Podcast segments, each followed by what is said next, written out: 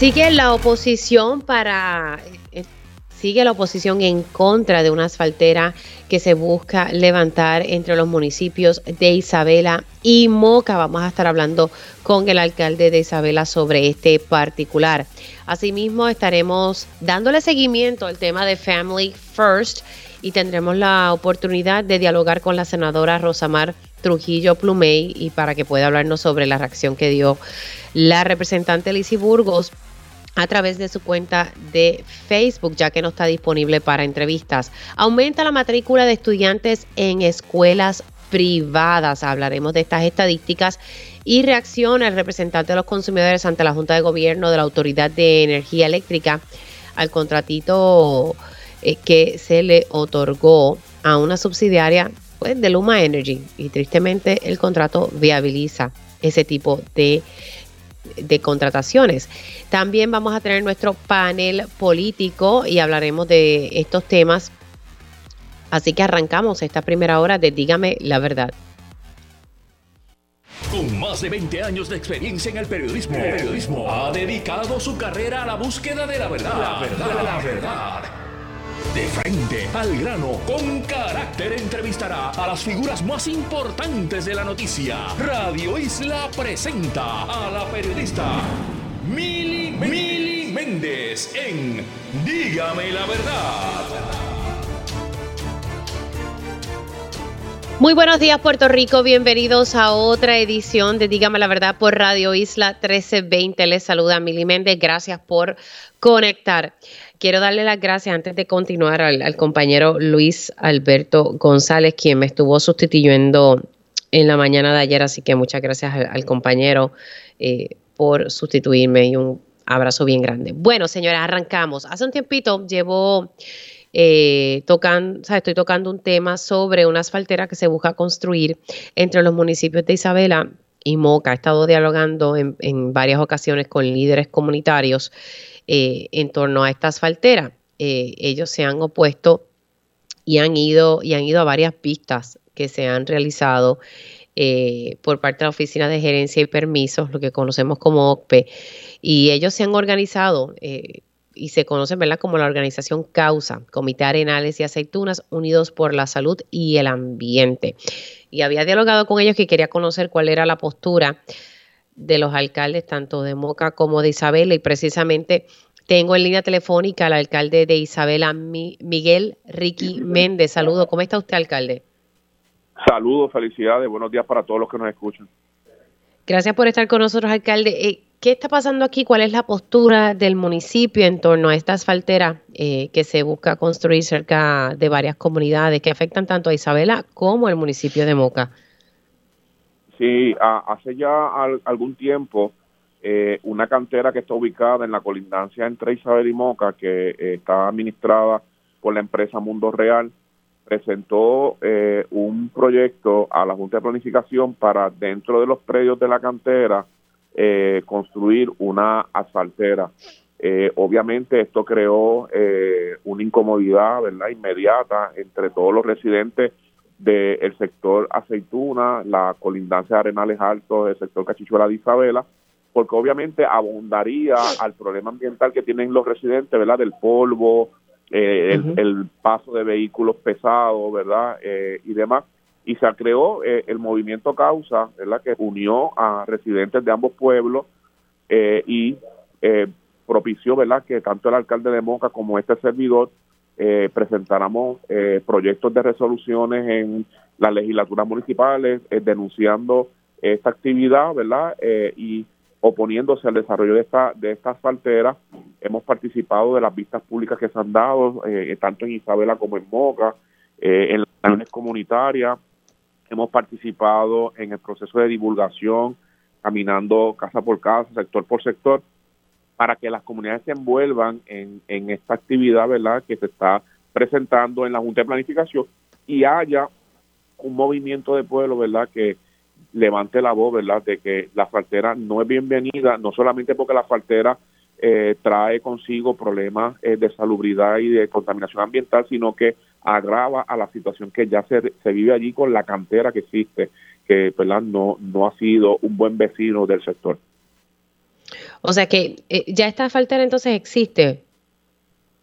No, lo que existe es la cantera, que es, una planta de extracción de, de tierra para agregado.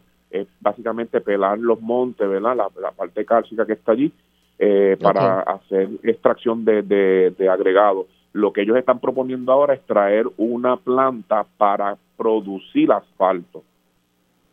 Sí, que ya esta cantera está aquí, ya está, y está entre ambos municipios. Esta es la, es la misma dinámica.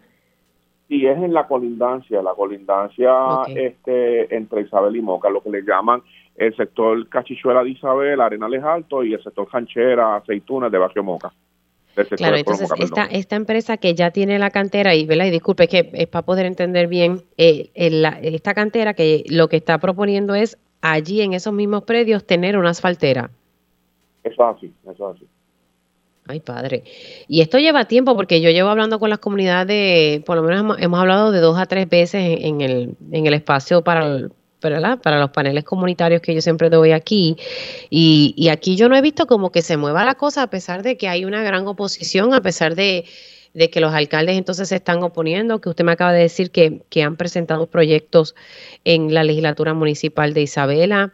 ¿Qué, le parece que está ocurriendo aquí, a pesar que hay esta oposición y todavía se empeñan en construirla?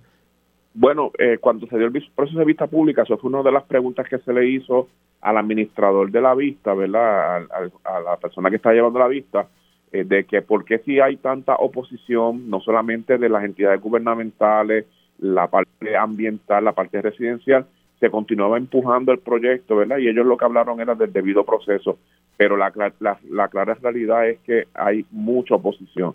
Eh, la ubicación de esta cantera, la ubicación de lo que quieren proponer de esta faltera eh, eh, es un área muy cercana a ganadería, está cerca lo que eran los terrenos de Monsanto, que ahora son terrenos agrícolas y, comunidades de gente adulta.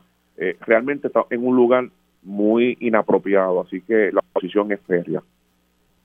¿Cuál es el próximo paso a seguir, alcalde? Perdón, ¿cómo fue? ¿Cuál es el próximo paso a seguir? Yo sé que usted se ha puesto, que se han presentado resoluciones. ¿Cuál es el próximo paso a seguir? No, nosotros no solamente hemos presentado resoluciones, le fuimos, eh, en el caso mío, como soy ingeniero civil, eh, fui eh, presentado, ¿verdad? Como parte amiga de, del caso, ¿verdad? Como de los residentes del área, para poder hablar en detalle de algunos procesos ambientales, eh, eh, continuar uniéndonos a la parte eh, de las universidades que están colaborando gratuitamente con las comunidades para ayudarlos en la parte de prestación de estudios que demuestran de la peligrosidad de, desarrollar esta planta, seguir en comunicación con el alcalde de Moca y mantenernos verdad en un esfuerzo conjunto para hasta que no llegue una resolución de la Junta de Planificación denegando esta consulta, pues, pues no, no soltar prenda, ¿verdad? Eh, y mantenernos activos en, este, en este caso. Así que vamos a estar eh, pendientes, ¿verdad? Que finalmente la Junta de Planificación, eh, eh, que sus resoluciones emiten, para entonces ver qué próximos pasos vamos a dar. Claro que entonces ahí estamos pendientes a lo que determine la Junta de Planificación. Sí, sí, hay que ver la resolución finalmente cómo va. Esto lleva ya más o menos casi un año, ¿verdad? lleva más de un año, mucho más. Más de un año, más de un año ustedes luchando y, todavía, ¿verdad? No, no se sabe qué, va a pasar. Alcalde, nos mantenemos en comunicación. Gracias por haber estado con nosotros. Cuídese mucho. Ahí ustedes escucharon al alcalde Miguel Ricky Méndez, alcalde de Isabela, hablando sobre esta asfaltera. Ya existe una cantera en esa zona y esta misma empresa busca eh, construir esta asfaltera. Aquí las comunidades se han organizado, tanto las de Moca como de las de Isabela, y el alcalde de Isabela como el de Moca se oponen a la construcción de la misma. Esto lleva ya un proceso casi de, ¿verdad? Él dice más de un año y hay oposición y todavía, eh, ¿verdad? Hay que ver qué, va a determinar la Junta de Planificación. Quiero darle seguimiento a un doble asesinato que se informó en horas de esta mañana eh, por el área eh, de Ceiba. Y, ya tengo entonces en, en línea telefónica al teniente coronel Roberto Rivera. Buenos días, ¿cómo está usted? buenos días, Mili. Buenos días, los Radio Escucha. Bueno, teniente coronel, ¿qué encontró? Sé que esta mañana hablaba en Pegados y que decía que tenía que llegar a la escena y, ver, ¿verdad? Eh, qué, realmente había pasado allí. ¿Qué información usted tiene eh, para actualizar a esta hora? Sí, allí tenemos dos cadáveres, ¿verdad? Dentro de un vehículo, una Nissan blanca, eh, fueron tiroteados eh, desde otros carros en marcha. Eh, ahí hay una dama de 56 años, un joven de 25 años, ella de conductora, es de pasajero. Este, él posee récord por, por alma, estuvo involucrado en unos incidentes también de tiroteo de carro a carro y por ello tuvo una fianza de 750 mil dólares, pero la misma fue diferida y tenía actualmente un grillete electrónico. Ah, o sea que él estaba, ok, vamos aquí de nuevo. Eh, la dama era la que estaba manejando, pero entonces tenía de pasajero a este joven con un amplio expediente criminal, tenía récord de, de poseer armas y estaba libre con grillete porque estuvo involucrado en, en un tiroteo. Sí, eso es así. Este, ella es la tía ¿verdad? Nosotros a todo esto entendemos que es una víctima inocente de la situación. Aparentemente ya lo fue a buscar a la casa para que le hiciera un trabajo en la bella y lo estaban acechando y en ese tramo de la de la autopista 53 en Ceiba, pues hubo ese, e, e, ese, esos disparos de carro a carro y ahí ambos caen eh, muertos. O sea que él lo estaban buscando. Nosotros entendemos que sí, por la forma y manera en que podemos ver la escena, una escena amplia de más de cuatro hectómetros eh, pues, a, tiros con ellos, así que entendemos que claro, por el récord también que él posee, eh, el, hermano de él hace tres meses en Ceiba, en una gasolinera, también murió en un doble, este también era otra persona con expediente criminal por drogas y armas, así que vemos la constante y, entendemos que esto es parte de esa guerra entre Ceiba y Fajardo. Guerra en, eso está existiendo una guerra entre Ceiba y Fajardo. Sí, tenemos una, ahí estos grupos quieren apoderarse de los puntos de los otros y ahí es donde han venido esta serie de muertos que vimos en los pasados meses también dentro del área de lo que fue Fajardo Ceiba. Wow. Eh, y usted me dice que su hermano, el hermano de, de, este jovencito de 25 años, murió reciente. ¿Hace cuánto murió eh, su hermano en una gasolinera en Ceiba? Eh, hace algunos tres meses también en otro doble, donde también los estaban acechando y allí los acribillaron. Wow. O sea que los dos hermanos estaban en, este mundo del narcotráfico. Eh, teniente, le pregunto, ya que me dijo ¿verdad? Que, esto es evidencia de la guerra entre, entre Ceiba y Fajardo, ¿qué, está haciendo la policía en torno ¿verdad? a este escenario? No, nosotros ahí eh, eh, se han hecho varios trabajos con la adición de droga, de inteligencia, de arresto, eh, se han estado arrestando personas, se han hecho allanamientos para eso mismo, para minimizar esa situación. Este, recuerden que dentro de eso se le ha radicado personas. Aquí vemos este muchacho que tuvo una orden de arresto por 750 mil dólares, así que pues la misma fue diferida y tuvo derecho a estar en la libre comunidad. Así que ahí lo vimos también víctima de eso y hay otros trabajos que están corriendo dentro de esta área producto de eso y no solamente nuestro sino también los federales también tienen unos trabajos en esta área que también están llevando a cabo. O sea que los federales está, tienen el ojo echado en esa zona. Eso es así. Bueno, Teniente Coronel, gracias por haber entrado unos minutos. Sé que está ahí en medio de, la escena. Gracias por haber entrado unos minutos para dar una, ¿verdad? datos eh, más recientes sobre este doble asesinato en la autopista 53 en Ceiba. Cuídese mucho. Igual, igual, buen día. Cómo no. El Teniente Coronel Roberto Rivera. Ay, Dios mío, disculpe, yo estoy como un poco sin aire, pero es porque estoy con un catarro y no es COVID. Ya me hice la prueba. Ay, señor, qué cosa fuerte. Esto es un jovencito de 25 años. Tenía ya récord criminal y, tenía un grillete porque estaba involucrado en otro tiroteo. Y hace como unos tres meses le asesinaron a su hermano, precisamente en Ceiba. Me, llama la atención que aquí hay una guerra de narcos entre Ceiba y Fajardo. Y ya los federales tienen esa zona, le tienen el ojo echado. Esa es la información más reciente sobre el doble asesinato que se dio esta mañana en la autopista 53 en Ceiba.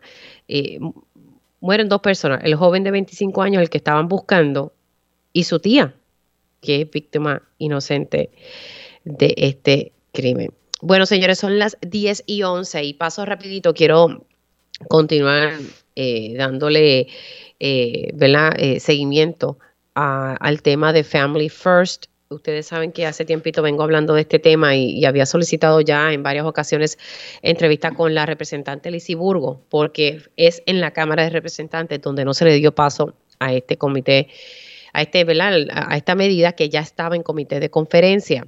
Quiero destacar que esto está desde el año, desde este mismo año, pero desde la pasada sesión, ahí dando vuelta y dando vueltas y dando vueltas. Pasó esta sesión y siguió dando vueltas y no, no se ha aprobado. Y todo, ¿verdad? Está relacionado a, a un lenguaje que se le agregó a la medida. Y como yo he dicho en múltiples ocasiones en este espacio, yo no sé qué está pasando, que no se pueden sentar en la legislatura a dialogar. Y, y me da, déjenme cuál es la palabra que voy a utilizar. Me decepciona mucho que una funcionaria pública que fue electa por el pueblo de Puerto Rico nunca esté disponible para dar entrevista, especialmente cuando su comisión jugó un papel importante en la evaluación de esta medida. Y me refiero a la representante Burgo. Eh, usted no puede despachar eh, una solicitud de entrevista con una expresión suya en Facebook. Eso no sustituye una entrevista. Y tampoco contesta las preguntas que yo tenía. Y lo digo porque no ha estado disponible. Voy a dialogar con la senadora Rosamar Trujillo Plumey. Ella es trabajadora social y es senadora por el distrito de Macao. Su comisión estuvo a cargo de la evaluación de, esta medida de Family First. Eh, básicamente lo que hay que hacer es eh, la ley actual del maltrato de menores, pues se actualiza con las exigencias federales de Family First, que ya estamos ya nosotros, como decimos, eh, estamos bastante atrasados en, ese proceso. El Departamento de la Familia comenzó la implementación, pero está, como decimos ahí, en, la segunda fase de esa implementación. Y yo quiero ver qué va a pasar aquí, qué, movimientos hay, porque también en, el Departamento de la Familia, eh, Glenda Gerena es la persona quien ha estado saliendo públicamente diciendo, mira, hay que aprobar esto, eh, y pues no pasa nada. senadora, buenos días, ¿cómo está? Buenos días, buenos días, Mili, a todos tus escucha. Nos encontramos muy bien, gracias a ese señor. Bueno, senadora, eh, ¿qué, está pasando aquí? Lamentablemente yo no he podido eh, tener una conversación con la representante Lizy Burgos, que sé que estuvo trabajando mano a mano eh, por la parte de la, Cámara, de la Cámara de Representantes, trabajando ¿verdad? en el Senado ella despacha la cosa con unas expresiones públicas que en mi opinión no sustituyen una entrevista. ¿Qué va a pasar aquí? ¿Ustedes han tenido alguna conversación reciente en torno a este tema? En relación, ¿verdad? Yéndonos a, tu pregunta, conversaciones sí, sí hubo una cuando el presidente del Senado se acerca, ¿verdad? Para hablar en medio de una sesión. Yo creo que eso no, ¿verdad? Con todo respeto, estamos en, los últimos días y no es, se les puso de que esta servidora que nos presentara cuáles eran las, las personas, sentarnos en una mesa y que nos explicaran, ¿verdad? Que ellos estaban a la disposición de exponer eh, y, y, llegar, ¿verdad? Sentarnos. Nosotros, yo quiero aclarar porque escuché, ¿verdad? Que estaba escuchando previo, que dijiste que se añadió un lenguaje. Cuando volvemos, esta, este proyecto está, se, se es un resto de administración que está en ambos cuerpos. Esta servidora fue la que extiende y dice vamos en un conjunto a hacerlo, a hacer vista, a promover todo en conjunto. Este, nosotros nuestro nuestro trabajo estaba sumamente adelantado, así que ya había, porque yo había hecho un compromiso también con el gobierno federal de hasta cuándo se iba a pasar esto. Nuestro trabajo estaba adelantado, así que procede y, damos. Cuando llega a la Cámara, cuando llega a la, a, la Cámara, el lenguaje estaba, por eso es que ahí quería, quería aclarar ¿verdad? Que no era como un lenguaje que no estaba, estaba todo. Ellos exponen, nos devuelven con unas enmiendas las cuales nosotros no concurrimos en ese momento y vamos a un comité de conferencia donde nos sentamos y nos ponemos en acuerdo, en acuerdo de que sí que no y se pasa. ese, en ese momento, en ese comité de conferencia, que, que incluso aprovechamos la visita del gobierno federal que se le trajo y se le dijo, si ustedes vamos entonces a traerlo para la explicación. Y hablamos de todo, la representante no estuvo, estuvo su, su, su, su asesora legal, estuvo allí y, ¿verdad? las evidencias están. ¿Qué sucede? Volvemos, vuelvo al Senado, trabajamos las situaciones, porque allí que yo tengo que manejarlo todo, trabajamos, acordamos y vamos, pasamos a una cámara. La cámara acuerda y concurre. O sea, lo que quiero es que todo se ha hecho, concurre en ese comité de conferencia. Una vez concurramos las dos cuerpos, ¿qué hacemos? Procedemos porque vamos entonces al cuerpo donde se originó, al Senado. Allí obtenemos todos los votos, incluyendo el de la, de la, representante Joan Rodríguez Bebe, que, ¿verdad? que, representa el, el proyecto de dignidad a favor. Todas las personas que estuvieron allí, eh, compañeros senadores, votaron a favor, así que pasa la Cámara, entendiendo, y no y, ahí, mire, ahí llega, hasta aquí estamos. Hoy por hoy estamos aquí, esta servidora está en la disposición, está de sentar y que me, ¿verdad? que me digan qué es lo que está sucediendo, porque realmente ver ese ver el punto de ellos, ver el punto de ellos, porque realmente es justo una legislación que con lo que estamos viendo una, una legislación de prevención y sabemos que yo creo que la raíz de nuestro problema está en la prevención, en la ausencia de prevención. Así que estamos nuevamente eh, esperando que la Cámara actúe sobre este proyecto. Lo que pasa es que la Cámara no, no está actuando, el tiempo está pasando y, y lo que me siguen diciendo, bueno, eh, yo estuve hablando eh, hace unos meses atrás en julio con Johnny Méndez y él calificaba el lenguaje como una píldora venenosa. No sé cuál puede ser esa píldora venenosa. Eh, luego se dice que se habla algo de identidad de género. Bueno, parte de lo que me había dicho Johnny Méndez. Entonces, la senadora, no sé si usted pudo, eh, la representante, no sé si usted pudo ver lo que ella expresó públicamente. Eh, básicamente ella habla de que se le agregaron unas enmiendas y entonces y usted me está explicando ahora a mí que, que sí, que, que eso, la Cámara concurrió y que todo estaba bien. Entonces, ¿qué, ¿qué, pasó aquí? es que mientras tanto sigue pasando el tiempo de verdad que, que yo estoy a la disposición, siempre lo he dicho, siempre lo he expuesto, siempre lo he comentado, pero tiene, o sea, yo no me tengo que, enterar todo el tiempo por, por tienen, hay que llegar, yo estoy a la disposición de sentarme, explicar empezando realmente por lo que es este nuestros compañeros de la Cámara, eh, si hay que obviamente ir a explicarle al, a, a la delegación, ¿verdad? Eh, del PNT, estamos igual que las pero hay que venir y tocar puertas y sentarse. Nosotros realmente... Claro, pero no han tocado su puerta, senadora. No, no. O sea, ya que yo, la representante nunca ha tocado mi puerta. Este, el presidente de, de el, el, portavoz por, no ha tocado esta puerta de esta servidora. Eh, nosotros cumplimos con el proceso que era y el proceso, el los procesos y el proceso de, un comité de conferencia es un proceso, no es unilateral. Ahí se sientan los dos cuerpos a, a, a evaluar y se y se lleva y se trabaja y se aprueba. No es un proceso de que yo aquí aquí el Senado lo hicimos y toma cámara, no, incluso en el, comité de conferencia están todas las partes y como muy bien dijo, allí estaba.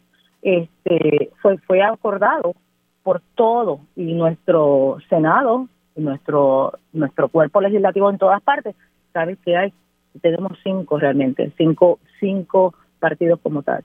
Así que bueno, fueron aprobados. Voy a leer una parte, voy, a leerle un extracto de lo que lo que puso el 8 de diciembre la representante Lizy Burco, ya que no está disponible para entrevista, pero pues eh, puso unas expresiones escritas. Dijo, además, los señalamientos del Departamento de la Familia ante las enmiendas que introdujo el Senado que exponían a la agencia a riesgo de incumplimiento. No sé a qué enmienda se refiere ella de que el Departamento de la Familia levantó preocupación de que pudiese haber algún riesgo de incumplimiento. ¿Usted sabe a qué enmienda ella se...? También quisiera saber, mire, este, la, yo soy soy funcionaria todavía actual del Departamento de la Familia, ¿verdad? Que, que por elección me encuentro en el Senado. Yo soy trabajadora social. Este, desde el día uno, el Departamento de la Familia, eh, desde que se está trabajando, desde los programas instructions, se trabaja, ¿verdad? Progresivamente en todo. Yo, el Departamento de la Familia no ha tocado las puertas de esta senadora.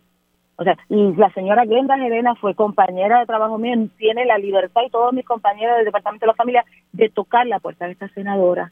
Y nadie, nadie O sea, lo único que ellos tocaban puertas y no era esta senadora era para que esto se aprobara rápido, que se iban a perder el dinero, que se hicieron todo el miniatur y esta senadora responsablemente le dijo, ustedes no van a perder porque se trabajó para esto y no había, no perdieron dinero, se trabajó, se pasó, se, se movió rápido.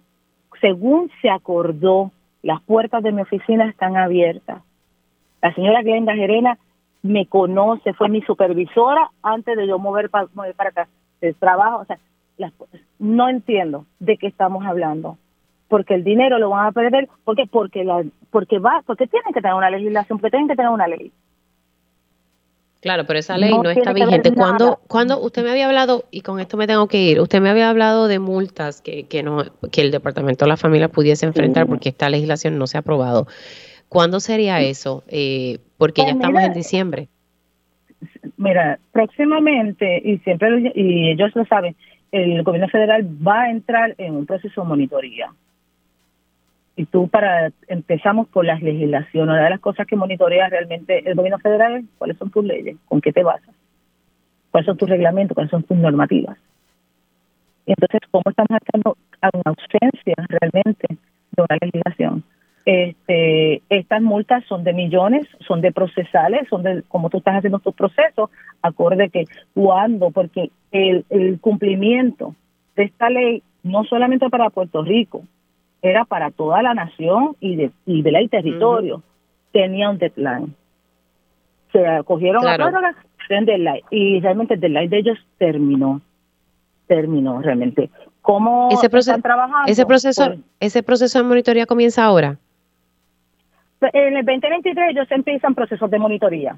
Eh, Claro, siempre hay unas fechas, eh, hay un término de fecha, eso se, eso se acoge según las fechas que te presenta, el gobierno federal y lo que ellos, pero no pueden pasar ya de marzo o mayo ya esos procesos, ya tienen mayo, tienen que empezar a estar en monitoría en el 2023.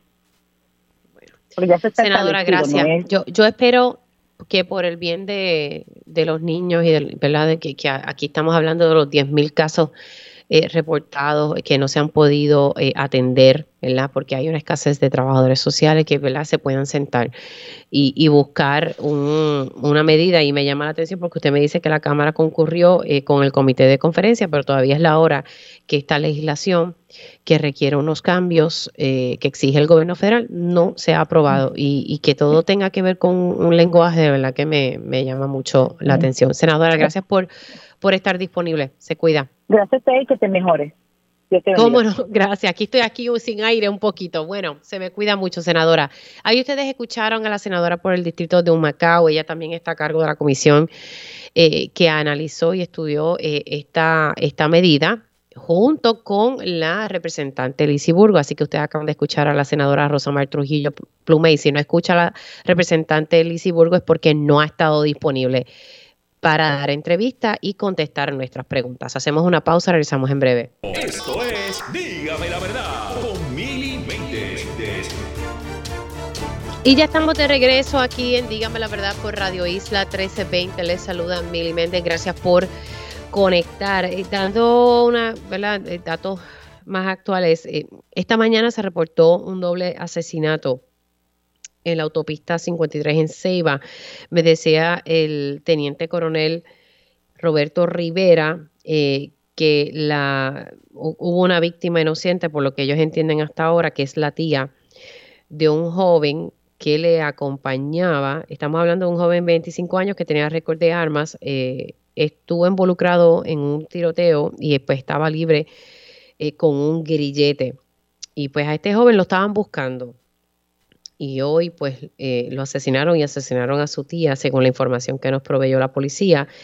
Y esto es una guerra que hay entre narcotraficantes, entre Ceiba y Fajardo. Eso es lo que se me ha informado esta mañana. Así que eh, es, algo que los federales tienen, eh, ¿verdad? Que están muy pendientes a este escenario que está ocurriendo allí entre Ceiba y Fajardo. Y recientemente, hace unos tres meses, habían asesinado el hermano de este jovencito en una gasolinera en Ceiba también tenía expedientes de drogas y armas. Eso es lo más reciente de, este doble asesinato en la mañana de hoy en la autopista 53.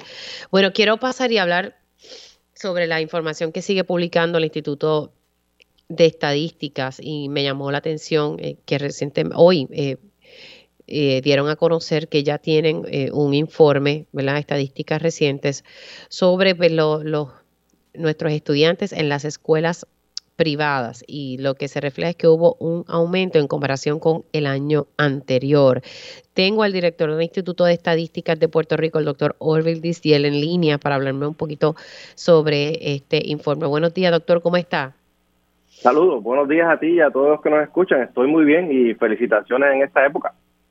Gracias, gracias igualmente para, para usted.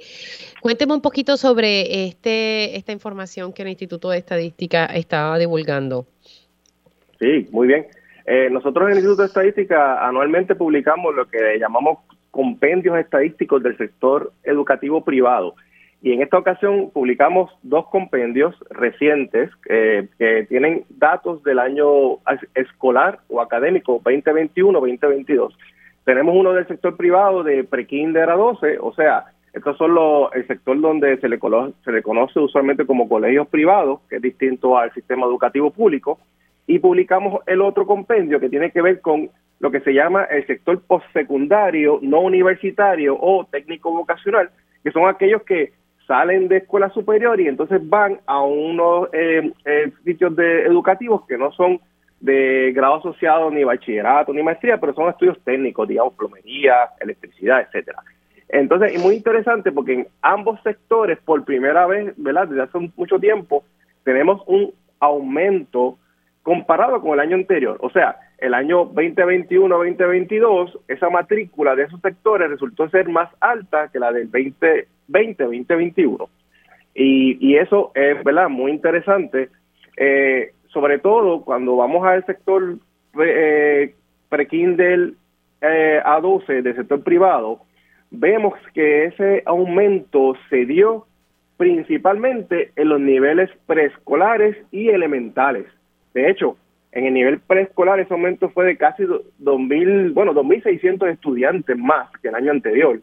Y en el año y en el sector que es el elemental, en esa parte elemental de, eh, del sector pre-Kindle a 12, que incluye en este caso de primero a sexto, eh, ese aumento fue de básicamente casi 500 estudiantes. Eso, eso, eso eh, no, nos demarca que a diferencia del sector superior. Y eso es interesante porque sabemos que, que el sector público, cuando vemos los datos más recientes del sector público, que pronto serán publicados también en, informes especiales que vamos a hacer, la reducción, hubo una reducción en, estudiantes, de casi 10.000 estudiantes. Y cuando vemos la demografía, sabemos que se ha reducido la población en, más de 7.000, en, en menos, eh, eh, se ha reducido 7.000 o más eh, ese número, ¿verdad? 7.000, 8.000 estudiantes menos eh, eh debido al aspecto demográfico. Ahora, pero esto, esto es lo que, y usted me, me podrá orientar, a mí lo que me da a entender de esto que usted me está explicando es que estamos viendo que muchos padres están moviendo a sus hijos de escuela pública a escuela privada, que es algo que siempre ha pasado aquí, pero que lo estamos viendo, ¿verdad? Como que ha aumentado más.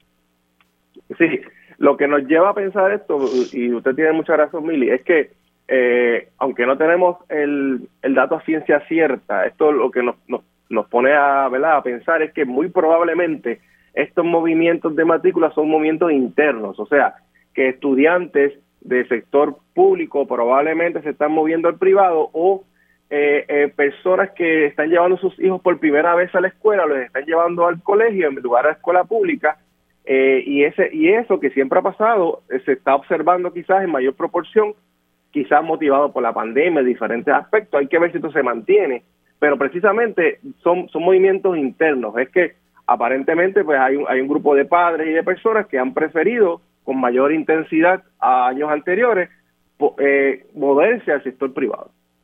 Claro, y, y, y, y, si no es que lo movieron de una escuela pública a una privada, es que simplemente esos padres han decidido Mm, simplemente ponerlos en escuela privada y punto, ni siquiera intentar la, la, escuela pública.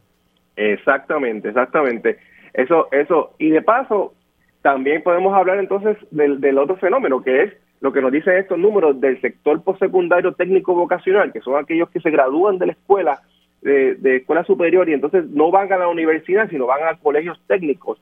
Vemos que eh, eh, comparado con, con, el año 2021, en el año eh, 2021-2022, aumentó en 6.389 estudiantes el, la cantidad de estudiantes que se movieron a, a, estos sectores y muy interesantemente los sectores que están matriculando más estudiantes eh, en este en esta área del, sector técnico son aquellos eh, que buscan que están estudiando asuntos como por ejemplo eh, servicios personales y culinarios entiéndase pues cocina belleza eh, este, aquellos que están estudiando programas de salud y programas relacionados que no requieren bachillerato ni, ni grado asociado, mecánica y reparación de equipo y, y oficios de la, de la construcción.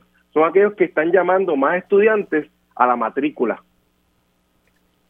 Eso es interesante porque entonces lo que estamos observando es que muchos estudiantes eh, están optando por estas carreras técnicas o, ¿verdad? a este tipo de educación más directa a lo que ellos quieren realizar que una carrera universitaria tradicional como la que todos conocemos y por la que todos, ¿verdad? Por lo menos por la cual yo pasé. Están decidiendo, mira, yo voy yo quiero hacer esto, voy a estudiar esto en, en este colegio técnico, no voy a la universidad. Y esto representa un reto para todas las universidades del país. Definitivamente, sobre todo cuando aún no hemos publicado los datos, pero ya los datos preliminares que tenemos, que pronto los publicaremos, demuestran que el sistema universitario sigue disminuyendo la matrícula, a diferencia de este sector que ha, mostrado un aumento. Así que en, ese sentido, la, la, la, mayoría de estos estudiantes están entre 18 y 21 años y son los que, los que deciden entonces ir a las carreras eh, técnicas y cortas. Sin embargo, se ha observado un, un, un, pequeño aumento en un grupo bien, bien, bien distinto, que son aquellos entre 29 y 35 años de edad que también hay personas que ah, están buscando quizás, ¿verdad? Eso habría que estudiarlo más a fondo, personas que están buscando, a pesar de que ya están formados en el mundo laboral quizás, buscando este tipo de carreras porque han visto que tiene mayor eh, viabilidad económica probablemente.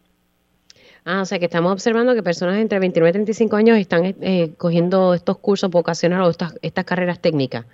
Exacto, que eh, cuando uno ve la, la, la mayoría de los, de los estudiantes, ¿verdad? El grosor está entre 18 y 21 pero cuando uno mira, mira esas edades, ve que hay un, pequeño pico eh, eh, que, no es como normal, ¿verdad? Que antes no se veía tanto, en esas edades entre 30, 34, 35 años de edad. Ah, interesante eh, esos números. Esa es la importancia, ¿verdad?, de tener estadísticas para uno ver, ¿verdad?, hacia dónde se está moviendo el panorama. Doctor Orville Dizier, gracias por siempre estar disponible. Se me cuida mucho. Sí, muy, un placer y, este, y por favor estén atentos a, las próximas publicaciones y visiten nuestra página estadísticas.pr para más información. Como no, ahí ustedes escucharon al director del Instituto de Estadísticas de Puerto Rico. Interesante eh, ese, ese dato que, que él provee, pues que nuestros jóvenes se gradúan de high school, ¿verdad? De la escuela superior y prefieren carreras técnicas, ¿verdad? Y van a colegios vocacionales eh, para estudiar exactamente qué es lo que quieren hacer y, lo que se está demandando en este momento. Fíjense cómo están buscando el área de construcción, que es un reto ahora mismo en este proceso de reconstrucción del país, que se necesita mucha mano de obra y se está hablando de importar mano de obra. Hacemos una pausa aquí en Digamos la Verdad y regreso con el ingeniero Tomás Torres Placa. Y ya estamos de regreso aquí en Dígame la Verdad por Radio Isla 1320. Les saluda Mili Méndez. Gracias por conectar. Y, seguimos con el tema esta mañana eh, y ayer se estuvo hablando sobre el hecho de que Luma le dio contrato sin subasta por 95 millones de dólares a su socio para eh, poder restablecer el servicio energético tras el paso de Fiona. El contrato que recibió Cuanta, una de las dos empresas que forman parte del consorcio de Luma, fue bajo la justificación de emergencia, y esta es una nota que, que sacó y publicó ayer el compañero Oscar Serrano en Noticel. Dice, pero no cubre todos los requisitos de FEMA para ese tipo de contrato. Y muchos nos sorprendemos de esta noticia, pero es que el contrato, y esto se dijo desde el día 1, el contrato que que se dio luz verde, que la Junta de Control Fiscal le dio luz verde, que Fortaleza le dio luz verde. Y cuando digo Fortaleza me refiero al Ejecutivo, más bien, ¿verdad? La, Autoridad para las Alianzas Público-Privadas, para hablar eh, correctamente. Pues esto se sabía. Y mira, ahí estamos viendo las consecuencias. es como, como explicaba Julia esta mañana, es como cuando pues eh, tienes un cuerpo y pues parte del brazo obtuvo un contrato, ¿verdad? Está todo, todo se queda en familia, como decimos. Y, tengo al, ingeniero Tomás Torres Placa, quiero eh, pedirle a él una reacción sobre el particular y, y hablar, sobre otro tema de cómo va el proceso esto de la reconstrucción de la red eléctrica. Tengo al ingeniero Tomás Torres Placa, representante de los consumidores ante la Junta de Gobierno de la Autoridad de Energía Eléctrica. ¿Cómo está, ingeniero? Eh, saludos, Mili, saludos a ti, a todos los radioescuchas y a todo Puerto Rico en la mañana de hoy. Bueno, pues todo se quedó en familia, pero como hemos hablado usted y yo en otras ocasiones, esto lo permite el mismo contrato de Luma Energy, así que nos indignamos ¿verdad? Pero, pero, pero se permitió desde el día uno, o sea, se hizo como que el mapa perfecto.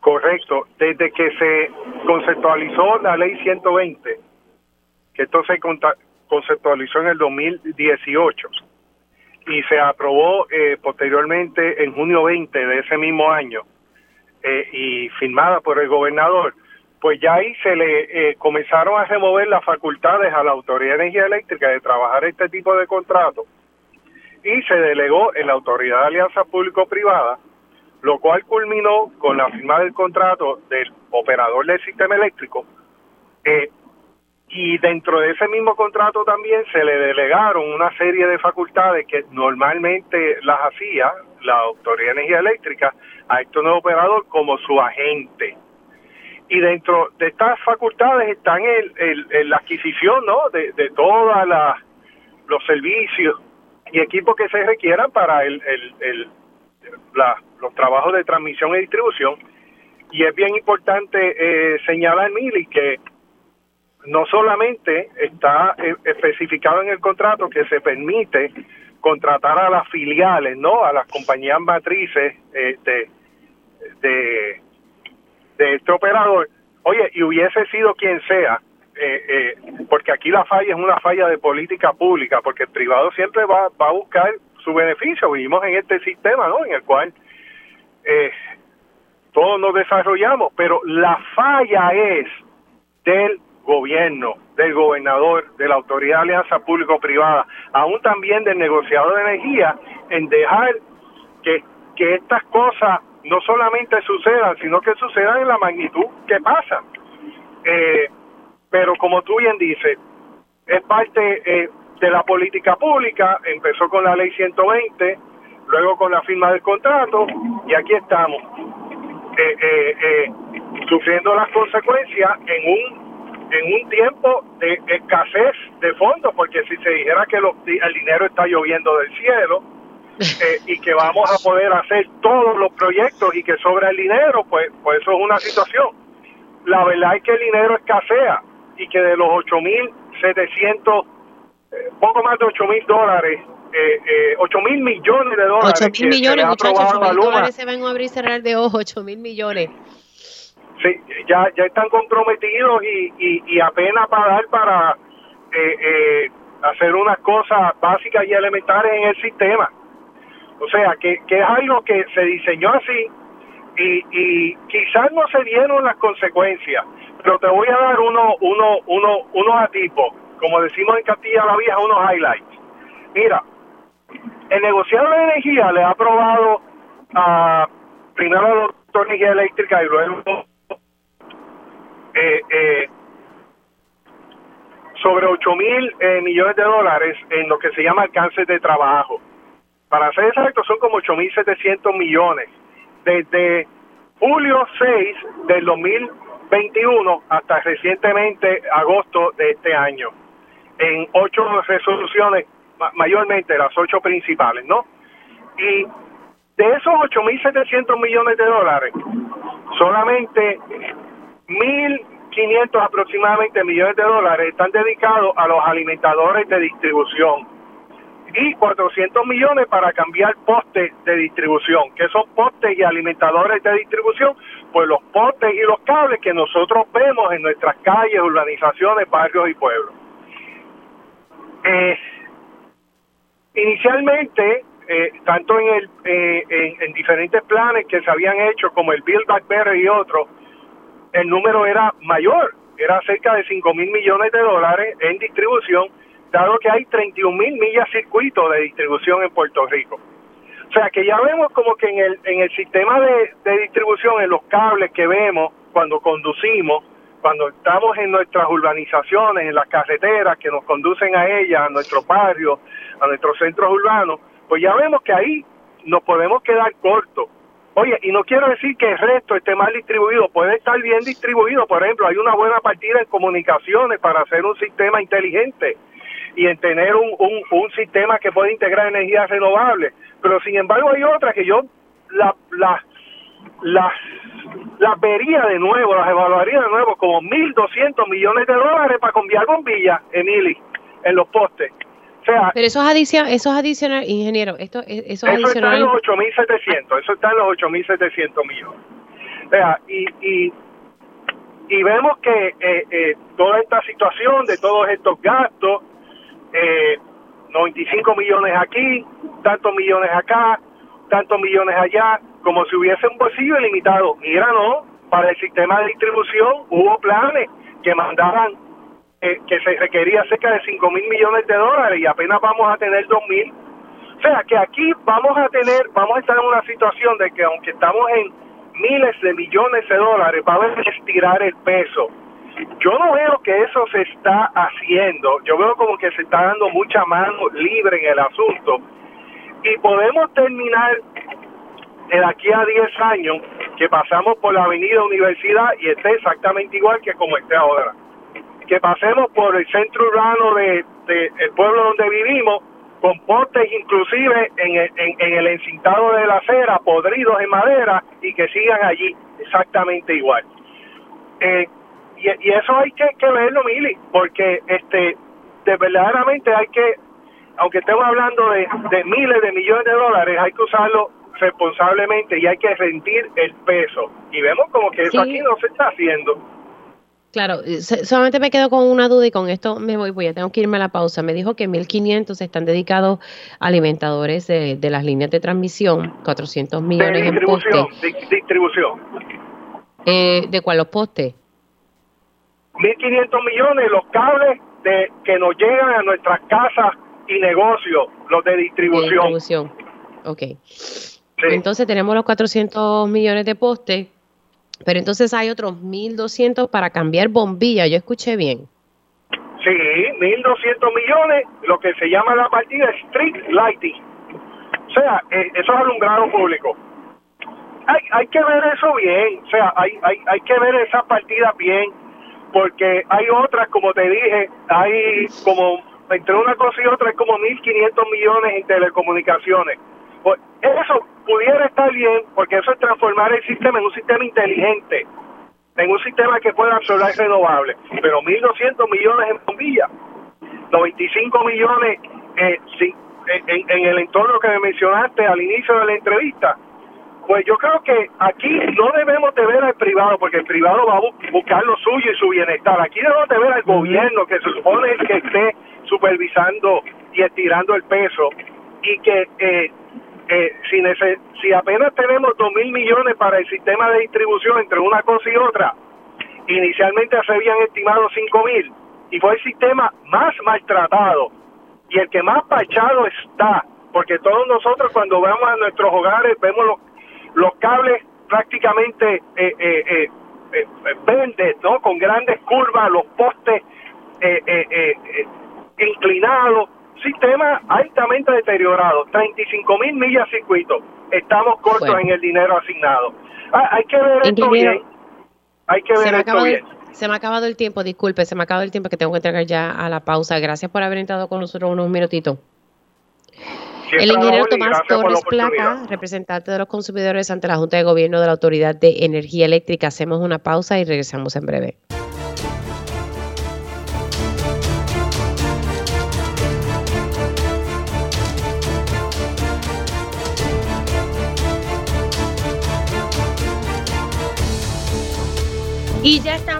La segunda hora de Dígame la verdad por Radio Isla 1320. Les saluda Mili Méndez.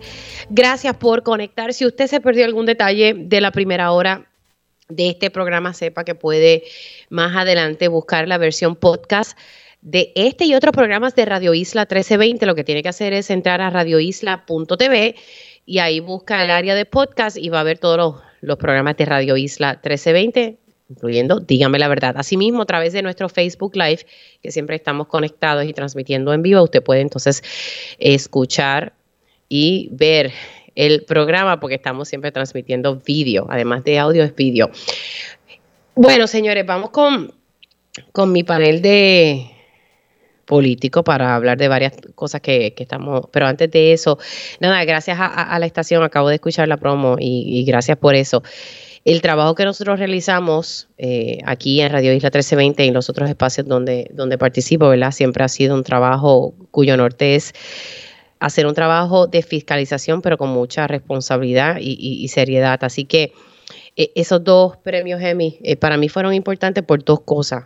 Quienes me siguen aquí en esta estación saben lo mucho que se luchó para que no se cerrara el centro de diabetes para Puerto Rico. Precisamente en noviembre hicimos una transmisión en directo desde el centro y allí el director del centro me dio la grata noticia y yo espero que así permanezca.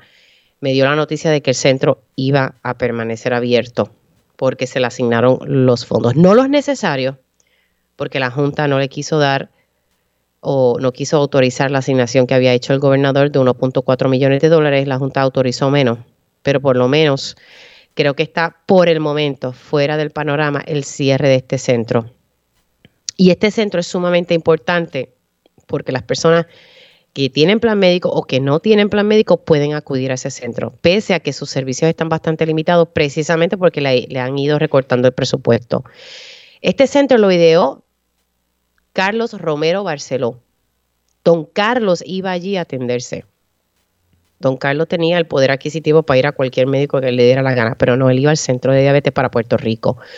Un centro que él ideó para que se dieran todos los servicios al paciente diabético. No solamente que lo viera un endocrinólogo, sino que tuviese acceso a su nutricionista eh, y, de todo un poco que lo chequearan también, ¿verdad? Eh, todo tipo de doctores, se le chequeara la visión. Ustedes saben que la diabetes es como te va matando lentamente. Y yo lo, vi, yo lo visualizo así porque mi papá era diabético.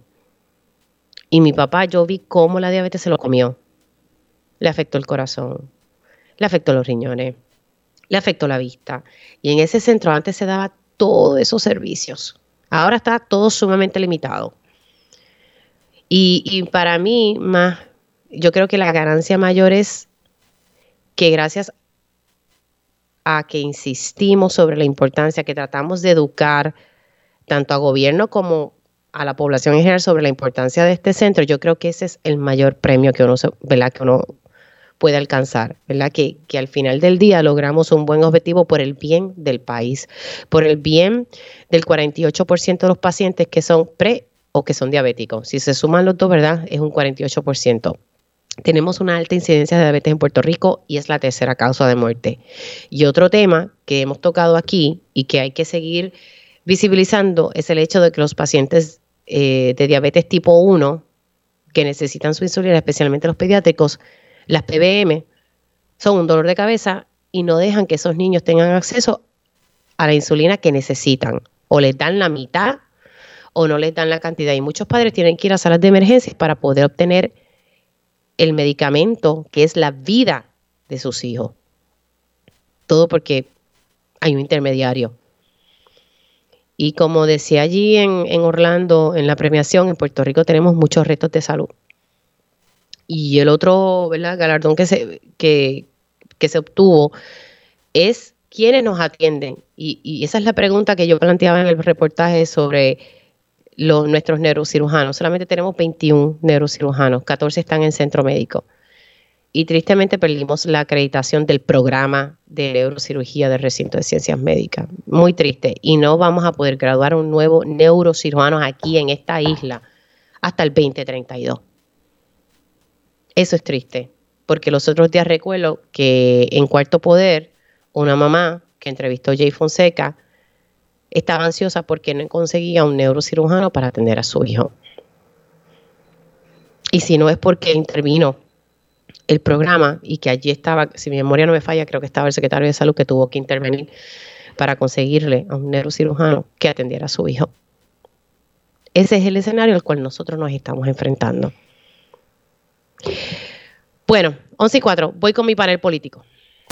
Ellos conocen el sistema de punta a punta. Por eso su experiencia es clave para la discusión de asuntos públicos. Esto es Dígame la verdad, panel político.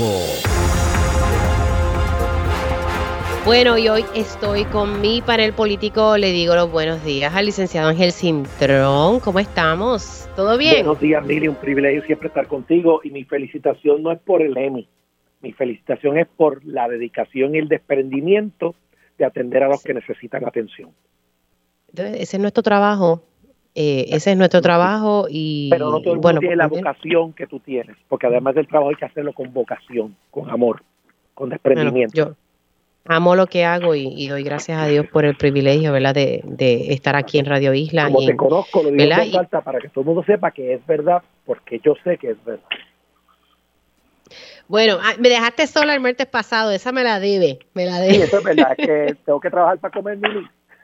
bueno, bueno, pero no me deje, no me necesito, no, estoy relajando. Y tengo hoy, porque eh, Ramón Luis Nieves me dejó sola porque se, me fue de vacaciones, pero muy merecida. Pero tengo al licenciado Marco Rigao. Marco Rigao, licenciado, ¿cómo estamos? Saludos eh, a ti, Mili, y felicidades por todos esos premios que tú y tu marido han recibido en estos días, ¿no? Este, muchas felicidades. Y saludos a mi amigo Ángel Quintrón, que hoy hace un segundo, y, y, quien es tu otro panelista para saludarlo también. Ah, bueno, tengo al licenciado Olvin Valentín, a quien le doy los buenos días a este joven abogado. Buenos días, ¿cómo está? Buenos días, Mili. Saludos a ti, a los compañeros del panel y a la gente que nos escucha. Y también me uno a, a las felicitaciones de, ¿verdad? por tu trabajo y por los, y por los premios um, de las investigaciones que has realizado. Eso es muy importante y yo sé que Puerto Rico lo, valora. Gracias. Vamos con el tema de, de lo que salió públicamente ayer. El compañero Oscar Serrano publicó, pues, eh, la información de que Luma dio un contrato sin subasta por 95 millones eh, a su socio. Nada, eh, se quedó en familia, es como lo puedo describir, para los trabajos de recuperación tras el paso de, Fiona. y entonces quiero ponerles este sonido porque me parece importante escuchar lo que dijo el señor Francisco Berrío, que es como que la figura eh, que está desde la fortaleza eh, fiscalizando la función de Luma, por lo menos así fue como, lo presentaron. Quiero que ustedes puedan escuchar qué fue lo que él explicó esta mañana al compañero Rivera Saniel y entonces entramos en el análisis. voy a estar comenzando con Ángel, luego voy con Marco y luego con, con Olvin. Vamos a escuchar al señor Francisco Berríos como parte de las conversaciones que hemos tenido, sí hemos validado que toda la documentación y justificación del por qué se hizo esa contratación o se pretende hacer esa contratación a la compañía Cuanta, sí se ha confirmado que han documentado todo el proceso y han realizado el análisis para ser presentado a FEMA. O sea, que, que usted lo puede confirmar hoy que efectivamente Luma Energy hizo un análisis de opciones y lo más barato es contratar a Cuanta lo más costo efectivo, eh, considerando la respuesta, la capacidad de aumentar recursos y materia, equipos y todo lo necesario, y el resultado de ese análisis, según ellos están presentando y van a presentar ante FEMA, pues resulta que eh, era más costo efectivo el, la contratación a cuánta. Ahí ustedes escucharon eh, lo que dijo el funcionario de que Luma Energy documentó, que hizo un análisis, que esto era lo más costo efectivo. No obstante, eh, Julio le preguntó si esto estaba, eh, si él sabía, sabe, si él tenía esa información, mejor le dijo que no la tenía a la mano y que le iba a estar suministrando precisamente esa información a Radio Isla 1320 eh, para ver si en efecto es la empresa que era más eh, costo efectiva en, en, ese momento. Comienzo con Ángel, luego voy con el licenciado Marco Rigao y luego con el licenciado Olvin Valentín. Adelante, Ángel. Sí, Mili, pues mira, eh, yo creo que eh, la explicación que te ha dado el funcionario de Fortaleza, que no, no tengo el gusto de conocer, es fundamental para poder tener este, esta discusión. primero, es importante entender que uno de los beneficios cuando algún servicio se privatiza, ¿verdad? O alguna infraestructura se privatiza, entre otras muchas cosas, es precisamente la agilidad que tiene el sector privado para moverse, para contratar y para llevar a cabo, ¿verdad? Ciertas, ciertas cosas que el gobierno es mucho más lento por su naturaleza y por las regulaciones que tiene. Así que el hecho de, de hacer una subasta o, lo que le llamamos en Río Piedra un RFP, que es una competencia más rápida, pero es lo mismo, ¿no? Es escoger el postor eh, no solo más barato, el más barato dentro de lo que se puede dar el servicio de producto que se pide con las especificaciones. Muchas veces tenemos la noción este eh, un poquito ¿verdad? genérica de que una subasta implica que automáticamente el mejor postor es el más barato y eso no es así. Es el más barato dentro de los requisitos que se tiene para ese servicio, para ese producto, porque puede ser una persona más barata que no tenga la capacidad, que no tenga el equipo, que no tenga el personal, eh, que no tenga los materiales en Puerto Rico, que no tenga el inventario. Entonces, pues no puede escogerlo porque lo coges porque es más barato, pero entonces no te va a resolver el problema. Así que los criterios de una subasta o de un RFP no son estrictamente el valor económico, sino los demás criterios. Eso es lo primero. Lo segundo, este, obviamente, en situaciones de urgencia, no solo el sector privado, el gobierno tienen también excepción de no hacer subastas y tienen capacidad legal de saltar una subasta cuando hay una emergencia, una urgencia de algo que tiene prioridad, ¿verdad? Y eso el Tribunal Supremo lo ha validado un sinnúmero de ocasiones. Así que, en ese sentido, creo que no hay un, un issue mayor con esto de Luma que no sea entender que, en efecto, sí se le permite contratar a una subsidiaria de sí misma, ¿verdad? Y eso es un poquito más complejo, este, más difícil para nosotros de comprender porque en el lado del gobierno obviamente eso no sucede, pero en el sector privado eso sucede todos los días. Todos los días el sector privado ¿Y eso, ¿Y eso está bien, Ángel? ¿Eso está bien? Sí, está, está bien porque lo que se persigue es la costo-efectividad. No es un issue de ganancia, no es un issue de que me voy a ganar más. Acuérdate que el que está pagando está pagando y el que está pagando quiere pagarle no solo lo más económico, pero quiere pagar lo más eficiente. Así que a lo mejor el que tiene al lado en su subsidiaria es el más eficiente que si trae uno que no es de su subsidiaria. Y en el sector privado eso se acostumbra todos los días. De nuevo, porque ¿qué se persigue? La eficiencia. Por eso la palabra no es costo, es costo-efectividad en la combinación de las dos cosas. Y en ese sentido creo que FEMA es el llamado a evaluar para efectos de nosotros, el pueblo, de saber que en efecto el análisis que se dice que se hizo está bien hecho, que es costo efectivo y que está justificado. Yo creo que lo correcto es esperar a que FEMA dé su dictamen, porque FEMA es una entidad del gobierno federal que es como una compañía de seguro. Ellos nunca te van a autorizar algo que no es costo efectivo para ellos, porque ellos son los que pagan al final del día pero pero no es bueno siempre uno tocar base con FEMA eh, antes de uno hacer cosas como esta, porque imagínate que de momento FEMA diga, no, no cumpliste con todos los requisitos que yo exijo.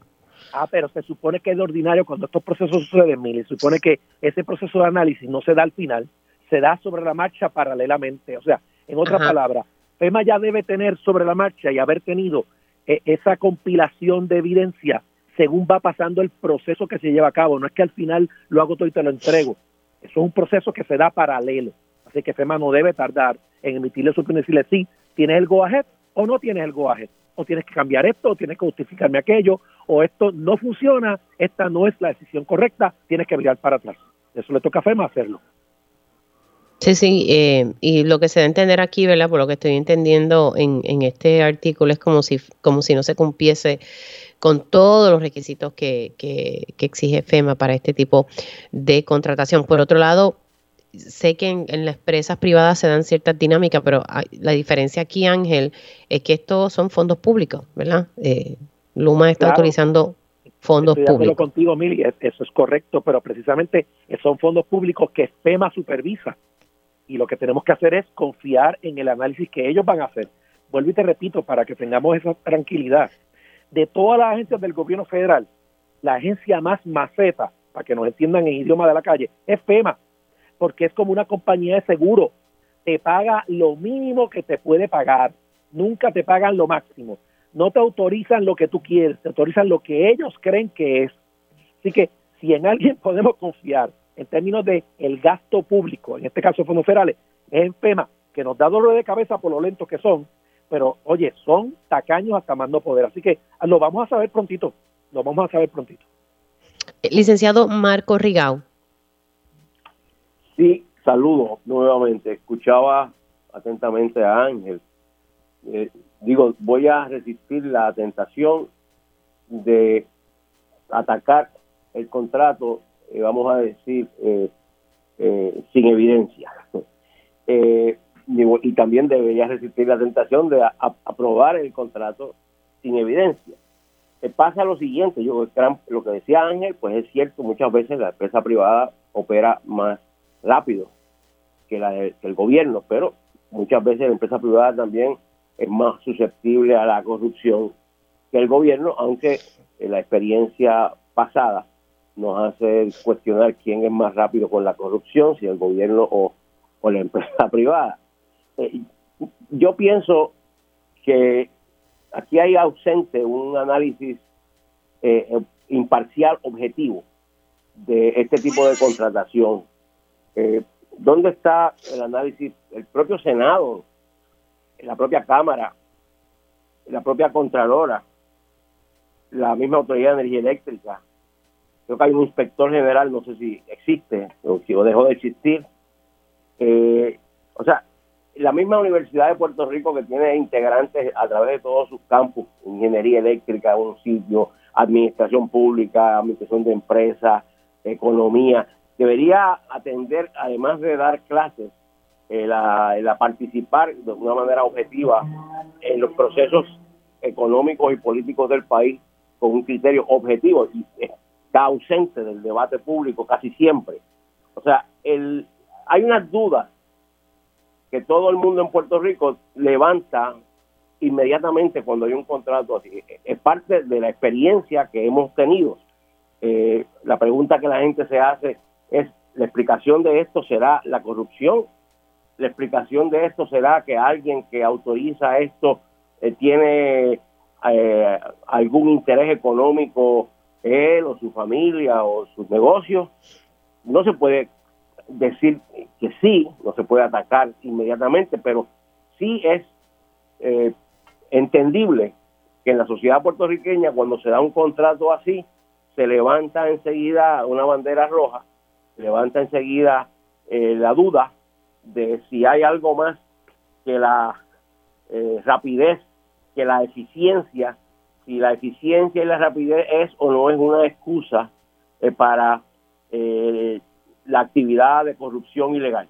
Yo no puedo atacar sin tener la evidencia, pero sí reconozco que la sociedad puertorriqueña, debido a la experiencia que hemos tenido, eh, levante enseguida esa duda y es una duda válida que el mismo gobierno debería ayudar a eh, explicar y o entidades ajenas al gobierno, al ejecutivo, entidades ajenas a deberían de participar en la, el análisis de estos eh, contratos grandes y que tienen que ver no solamente con la cantidad, sino que tiene que ver con la energía de, Puerto Rico que tiene que ver con algo fundamental para la vida de los puertorriqueños como pueblo.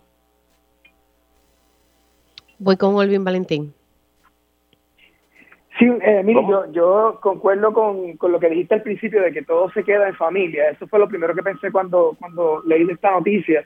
Eh, en, vez de, sabiendo la situación delicada que, que, que el UMA tiene en cuanto a percepción y, y en Puerto Rico, en vez de buscar formas de cómo trabajar con empresas, otros tipos de empresas en las comunidades, con empresas locales y, diversificar sus socios, por decirlo así, no, una vez más lo que hacen es que dejan todo el dinero en sus propias afiliadas y trabajando únicamente eh, para ellos, para el beneficio económico. Y como una empresa privada, pues uno podría pensar, eh, y lo dijo uno de los compañeros, ¿verdad? No, recuerdo cuál fue, eh, una empresa privada y pues las empresas privadas pues, tienen sus propios mecanismos y, como quien dice, usan los chavos y contratan como ellos quieran. Pero el problema, y fue lo que tú señalaste, en este caso particularmente, es que se trata de fondos públicos. Se trata, se trata del dinero de todos nosotros que esta entidad está administrando. Así que tiene que ser medida de una forma diferente. eh, es curioso que manejando un servicio esencial como es la energía eléctrica y ante este, este tipo de, acción, ¿no? de este contrato con una filial de la empresa, ante preguntas de los medios e investigaciones, Luma una vez más asume una posición de que no tiene que dar cuentas, de que no tiene que dar explicaciones, de que no se comunica. Y cuando se trató de, conseguir eh, las expresiones, ellos no, no abundan o no aportan nada sobre eso. Otra cosa eh, interesante en este caso es que la Junta de Control Fiscal hace unos señalamientos de, una, incumplimientos o, fallas, aunque le aprobó el contrato, pero fallas en, en cuanto a mecanismos de supervisión, otras salvaguardas eh, del manual de contrataciones que tiene Luma. Y lo curioso aquí es que ese manual lo aprueba, el, lo aprobó el gobierno de Puerto Rico. O sea, que la, la ineficiencia eh, y la, la, mediocridad con la que se trabajó la, esta contratación de Luma, que yo trato de ser objetivo, como dijo el compañero Rigao, pero en verdad que no puedo resistirme a criticar eh, la gestión de Luma. Eh, incluso desde la contratación, el propio gobierno aprobó manuales que ya de por sí no tienen salvaguardas suficientes para asegurarse que las cosas se hagan adecuadamente. Así que esto, el propio gobierno está creando eh, el escenario ideal para que surjan esta, estas cosas. Entonces, lo otro es que se habló también de que es más costo efectivo cuando son empresas privadas y que tienen una, ellos dicen que tienen, eh, ¿cómo fue que dijeron? No, que, que, que, utilizaron unos criterios y que es costo efectivo. La realidad es que estos criterios son subjetivos ellos pueden decir que ah, es, costo efectivo porque son mi compañía filial, tengo acceso a ellos rápidamente y utilizan unos criterios subjetivos y ya con eso justifican el que, el que es la mejor opción. El hecho de que no haya subasta, pues lamentablemente le priva al país de poder utilizar y seleccionar los servicios que sean tanto los más los costo efectivos y que también sea de forma más transparente. Eh, incluso estos contratos fueron más extensos de lo que es la emergencia actual. Y por último, también aquí se habló de que hay que, pues, en este caso particular que tiene que ver con Fondo FEMA, que hay que confiar en FEMA, eh, eh, que dijo el, compañero Ángel Cintrón, eh, que, que concuerdo en que, en que es una de las agencias más macetas, ¿verdad? Porque hay que, eh, miden todo lo que van a dar, pero tengo que diferir en el hecho de que hay que confiar en FEMA por dos razones. Primero que nosotros no tenemos que confiar en que una agencia eh, federal tenga que venir a fiscalizar y a supervisar las gestiones que se realizan en nuestro país. Nosotros debemos ser proactivos y tenemos el derecho y el deber de fiscalizar cómo se utilizan los recursos de nuestro país y cómo está operando Luma eh, y fiscalizar toda la gestión que esté haciendo. Y en segundo lugar, y más importante aún, no podemos confiar en ninguna agencia porque incluso FEMA ha tenido casos anteriormente eh, de, de arrestos por corrupción y por eh, malversación de los recursos de FEMA dentro de la propia agencia. Así que eh, sería iluso pensar que deleguemos la responsabilidad de fiscalizar y que sea FEMA quien se encargue de asegurarse que las cosas se hagan adecuadamente, cuando ya hemos visto en el pasado que incluso esa propia agencia también ha estado en el ojo público por, por uso indebido de fondos. Vamos a hacer una pausa y al regreso vamos a hablar de un artículo que, sacó el Centro de Periodismo Investigativo y que, y que Metro recoge, que habla sobre Puerto Rico, la isla más vulnerable ante los desastres, carece de un plan de seguridad energética. Hacemos una pausa y regreso con mi panel político. Y ya estamos de regreso aquí en Dígame la Verdad por Radio Isla 1320. Estoy con mi panel político que está integrado por el licenciado Ángel Cintrón, el licenciado Marco Rigao y el licenciado Olvin Valentín. Sigo con el tema energético, pero desde otra perspectiva, el Centro de Periodismo Investigativo sacó una nueva investigación que habla, lo voy a resumir de esta manera, es de que no hay un plan de seguridad energética y es ante la situación de escasez de combustible que sí eh, se vio, aunque en un momento dado se decía que no, pero aquí los mismos eh, suplidores están reconociendo en, en, este, en este artículo pues que tuvieron sus retos. Eh, y nadie hubiese pensado, ¿verdad? Como, y así comienza el artículo de que el apagón del 18 de septiembre, que íbamos a tener, ¿verdad? Una situación de suministro de diésel. Y pues hubo empresas como Buckeye, Peerless y Total. Eh, se pensaba que iban a estar preparadas para este suministro, pero después eh, se, ¿verdad? surgió la situación de que muchas estaban esperando. E, el, despacho de, diésel. El punto en todo esto es que no había la capacidad para energizar las instalaciones de distribución y, tener ese, ese diésel disponible. Me llamó aquí la atención y quiero enfatizar en esto. Eh, vamos a ver aquí, vamos a buscar el artículo. Dice aquí, Luis Vázquez, gerente general de Peerless, alegó que su empresa estaba preparada, pero tuvo que racionar y cuando dice que tuvo generación, estamos hablando del diésel, porque su terminal de Peñuelas comenzaron a llegar nuevos clientes que se habían quedado sin combustible, como los mayoristas, importadores Total y Shell, en momentos en que se necesitaba asegurar los abastos para sus clientes del sector público, que es la Autoridad de Transporte Marítimo, la Marina de Estados Unidos y otros 10 municipios. Y esto es una cita del, del señor Vázquez, dice, si yo decía que voy a dejar el llenadero abierto, se nos hubiera acabado el diésel en un día. La demanda era brutal, sostuvo Vázquez. Lo que hay que hacer es que las agencias de gobierno a través del COE, antes de que empiece una temporada de huracanes, haga una reunión y citar a los suplidores de combustible para que informen sobre la preparación para enfrentar huracanes. Vázquez aseguró, dice el artículo del CPI, que después del huracán María, la única reunión del gobierno con los importadores mayoristas de combustible ocurrió luego del huracán Fiona el 29 de noviembre. Dice, no podemos esperar a que ocurra una emergencia para dar la información. Y me parece importante, ¿verdad?, eh, traer esto eh, a la discusión. El artículo está reseñado en Metro, pero ustedes pueden entrar al, al portal del Centro de Periodismo del periodismo investigativo para que puedan leer el artículo eh, completo de esta investigación. ¿Y por qué digo que hay que discutirlo? Pues mira, si hay algo que arreglar, pues vamos a hablarlo, vamos a discutirlo, pero que se arregle. Y comienza este turno con el licenciado Marco Rigao, paso con Olvin y luego entonces voy con Ángel. Adelante, Marco. Mira, escuchaba atentamente lo que tú decías y pienso que no es que haga eh, falta un plan de energético, hace falta un plan de casi todo. Aquí hay un problema que es el siguiente, un problema, vamos a decir, eh, eh el sistema. Los gobiernos de ambos partidos están interesados normalmente en las próximas elecciones. Y los gobiernos normalmente se ocupan en, entre comillas, hacer, eh, las comillas, obra que se ve. Los planes de...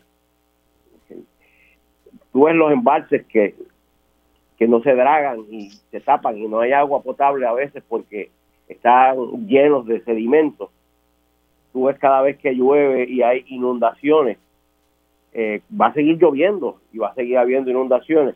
Imagínate en Canadá que alguien, el, el, noticiero del tiempo diga va a caer nieve y de momento se crea una crisis porque va a caer nieve. Va a caer nieve todos los años.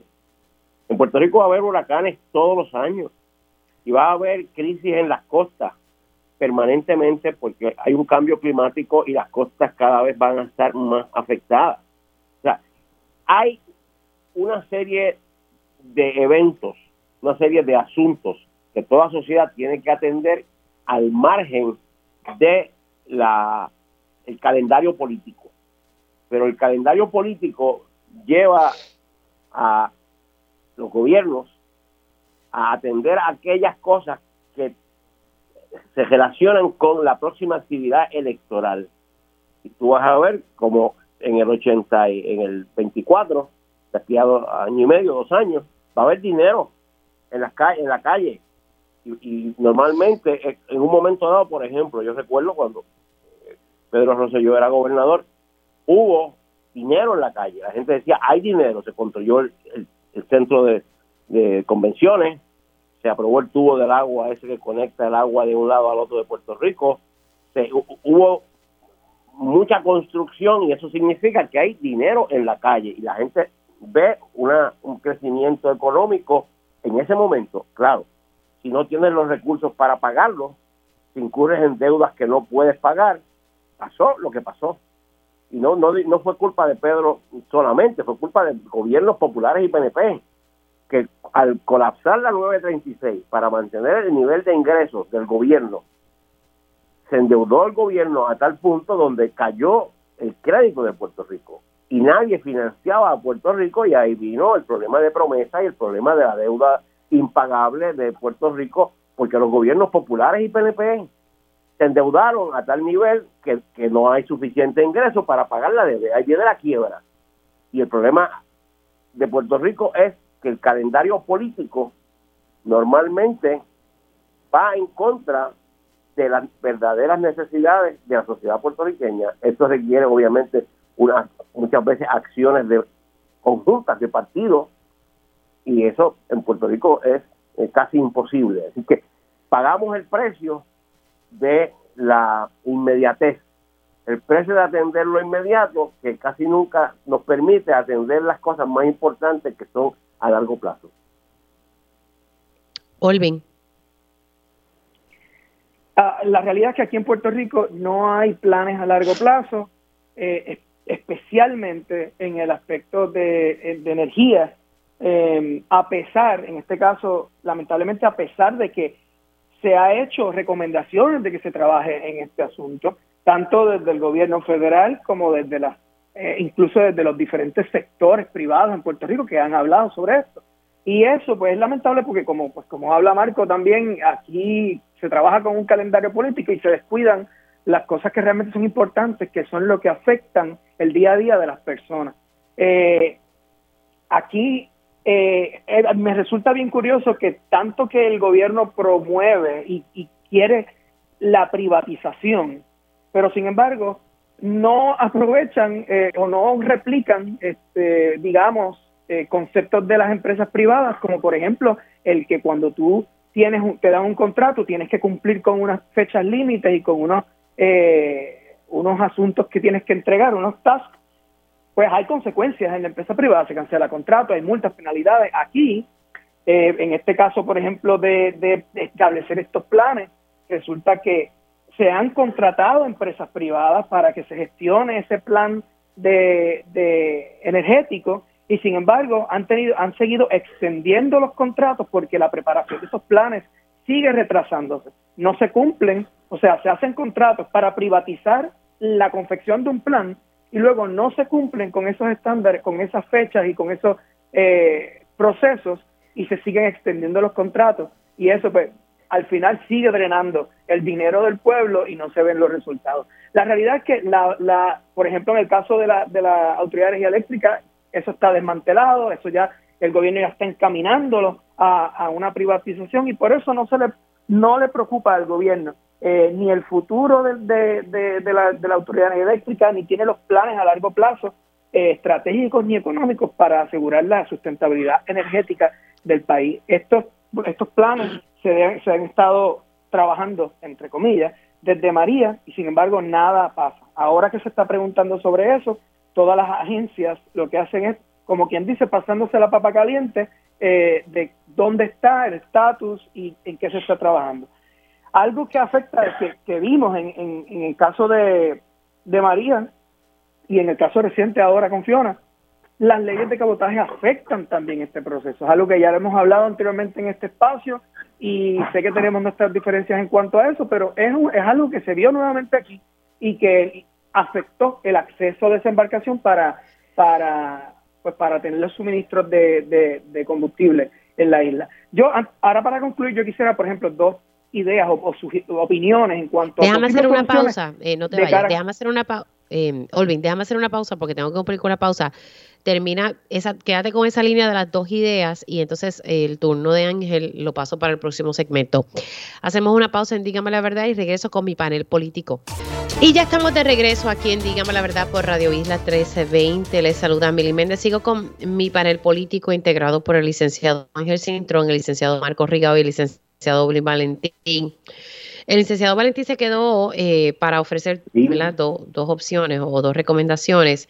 Ah, estamos discutiendo el artículo del Centro de Periodismo Investigativo que habla que, ¿verdad? que no, no Puerto Rico eh, según plantean, carece de un plan de seguridad energética y utilizan como ejemplo la situación reciente de la escasez de diésel, ¿verdad? Eh, que se tuvo que racionar, ¿verdad? Para que no, para que todo el mundo tuviese, que sea un chin chin, como decimos por ahí. Y el licenciado Olvin Valentín se quedó en el detalle de ofrecer dos recomendaciones, o por lo menos tocar dos puntos. Adelante, Olvin. Eh, sí, Mili, el, el, trabajo en, los, en establecer estos planes de emergencia energética debe continuar y debe agilizarse porque, eh, como, decía eh, Marcos ahorita, aquí nosotros vamos a tener huracanes todo el tiempo.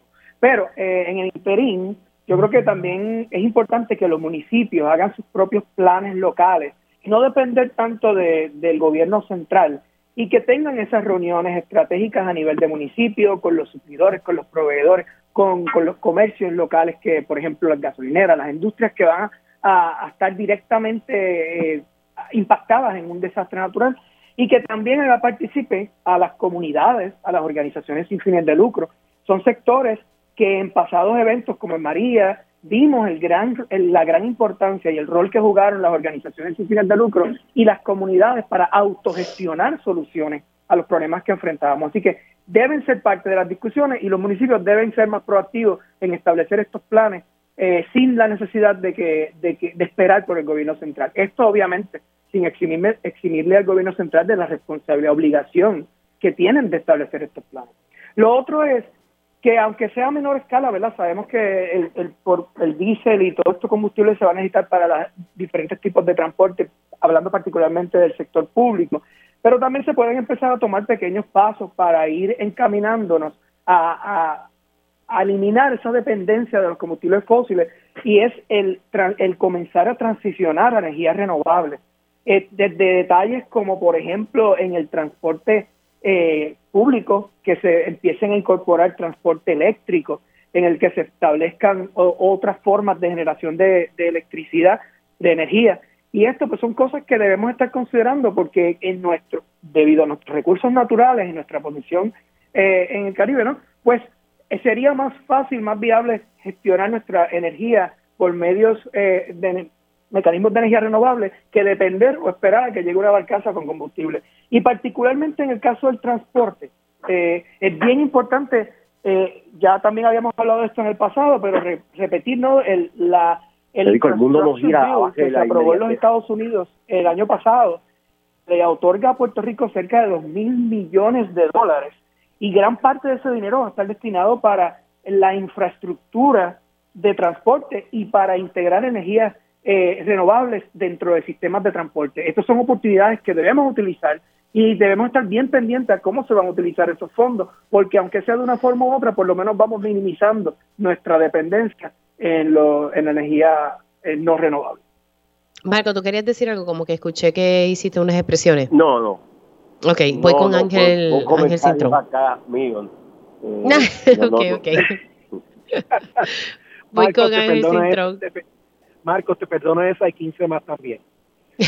Mira, mira, Mili, eh, varias cositas. Voy primero a hacer una, una, una pequeña salvedad con Orling. Y es que cuando hablamos del primer tema, eh, de los fondos para el asunto este de la contratación de cuantas. Esa contratación es con fondos federales de FEMA, no es con fondos ordinarios del gobierno de Puerto Rico. Por eso es que FEMA tiene jurisdicción, porque son sus fondos, no son nuestros fondos. Hecha esa salvedad. Eh, pero son fondos públicos igual, ¿verdad? Eh, ok, no son, nuestros estatales, son federales, pero son fondos públicos igual. Pero más que federales, son de FEMA en particular. No son sí, sí, sí. Exacto, pero es importante el análisis que él hizo, pero cerrado ese capítulo. Eh, quiero eh, coger de pie forzado el análisis de Marco en este tema, porque eh, por un lado me parece interesante su planteamiento con el que no puedo disentir, pero sí tengo que hacer una salvedad que me parece fundamental. Si nuestros cuerpos políticos hacen lo que hacen, es porque responden a lo que el pueblo les pide y les exige. Y yo he hecho eso en este programa muchas otras veces en estos últimos años. El, el político responde a lo que el elector le pide. Y si el elector no le aplaude el invertir en infraestructura y en obra que no se ve, pues precisamente malcría al político a tener que hacer lo que hace, a la obra que se ve. Yo he dicho esto por décadas. Yo me acuerdo, nunca lo olvido, y Marco se tiene que acordar, Carlos Romero de gobernador, yo era jovencitito, que una noche explicó, estando jefes de, agencia, que iban a hacer una, una alcantarillada, unas tuberías en un pueblo de la isla, y les dijo al de Obras Públicas, en aquel estoy hablando de los 80, le dijo, sí, pero déjame las primeras dos semanas los tubos allí a la orilla de la carretera para que todo el mundo en el pueblo vea los tubos, porque después que los entierre, nadie se entera que se hizo la obra para su beneficio y no se dan cuenta de lo que se está haciendo. Eso puede sonar en estos tiempos, este, eh, ¿verdad? No puede, puede, que no suene bien, pero es la mejor ejemplo de un issue cultural. El elector premia por las cosas que ve y aún las cosas importantes que no ve, pues no las premia, pues es un error del elector. Tenemos que ser nosotros mejores electores, mejores ciudadanos, porque ese plan, como tal vez la infraestructura, como Dragar Carraízo, son cosas que, pero son más importantes a veces que las que se ven, pero no las premiamos. No aplaudimos al político que hace las cosas bien. Premiamos al político que hace que hace a veces las cosas más bien de forma farandulera, pero no el que hace las cosas bien.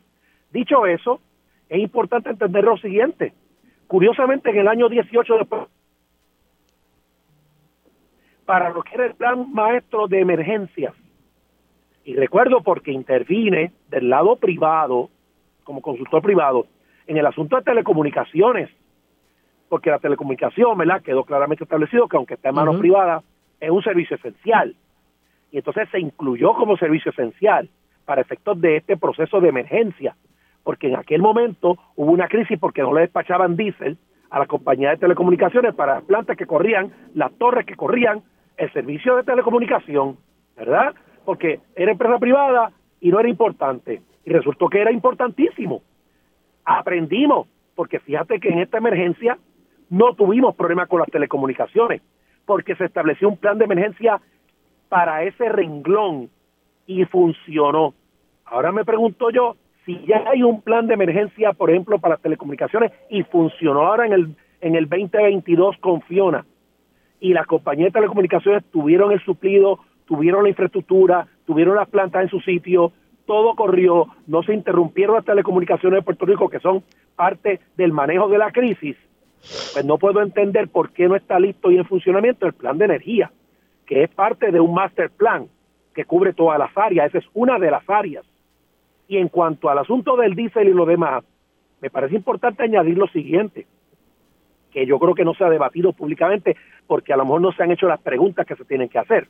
Como me enseñó Luis Penchi, si no hacen las preguntas correctas, no esperen las respuestas necesarias. Y es que resulta que las compañías, por lo menos yo sé de una de ellas, que no le dijo al gobierno en la emergencia cuáles eran sus verdaderos abastos porque no quería que las otras compañías se enteraran y le robaran clientes en la calle. Y como consecuencia de eso, el gobierno no tenía una información fidedigna de lo que había en los tanques. Y eso fue lo que provocó la crisis temporal de una de las compañías que provocó el otro asunto de la barcaza. Así que fue un daño autoinfligido. No fue un problema de que el gobierno no coordinó, no es un problema de la ley Jones, no es un problema de la barcaza, es un problema de la compañía no ser honesta y decir, mira, a mí me queda tanto, pero no fue honesta, no lo dijo.